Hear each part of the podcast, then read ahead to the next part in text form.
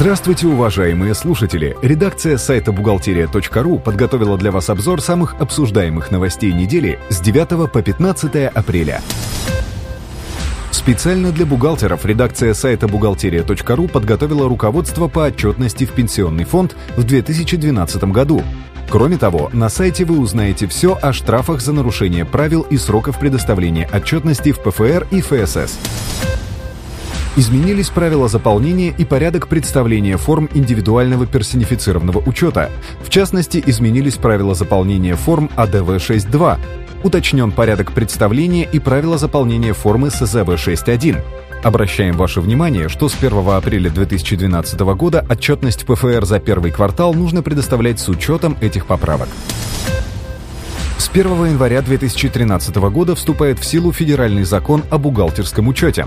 В новом законе особое внимание стоит уделить разделу о требованиях к бухгалтерскому учету, а также пересмотреть некоторые положения учетной политики. Кроме того, в документе изложены вопросы касательно применения форм первички, составления регистров бухучета, представления обязательного экземпляра бухгалтерской отчетности, полномочий отдельных должностных лиц.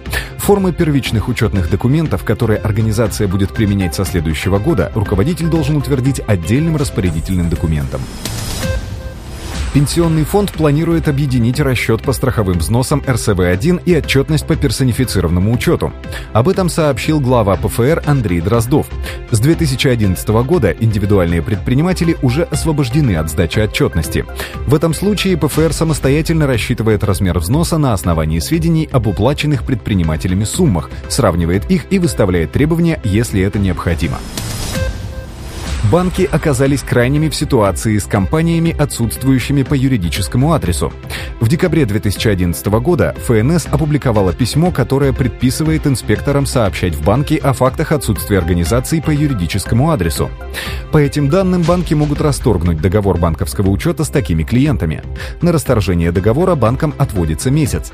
В случае неисполнения предписания налоговая обращается в Центробанк для привлечения кредитной организации к ответственности. В России майские праздники увеличатся на два дня за счет сокращения новогодних каникул. Зимой граждане будут отдыхать с 1 по 8 января включительно. По мнению депутатов Госдумы, два освобождающихся дня правительство сможет прибавить к любому государственному празднику. Это будет 1 или 9 мая в зависимости от того, какой из этих дней будет ближе к выходным и где можно будет создать каникулы. Напоминаем, что в 2012 году выходными будут 6, 7, 8 и 9 мая. В Ухте трех сотрудников бухгалтерии крупного частного предприятия обвиняют в растрате крупной суммы денег. По версии следствия, бухгалтеры уводили средства с расчетных счетов предприятия. На эти деньги они погашали свои кредиты и кредиты родственников, приобретали недвижимость. Общий ущерб от их действий составил более 20 миллионов рублей. Уголовные дела направлены в суд. Бухгалтерам грозит наказание до 10 лет лишения свободы. На этом мы заканчиваем обзор важных событий за неделю. Самые актуальные новости вы всегда сможете найти на сайте бухгалтерия.ру. Спасибо, что вы были с нами. Слушайте нас через неделю.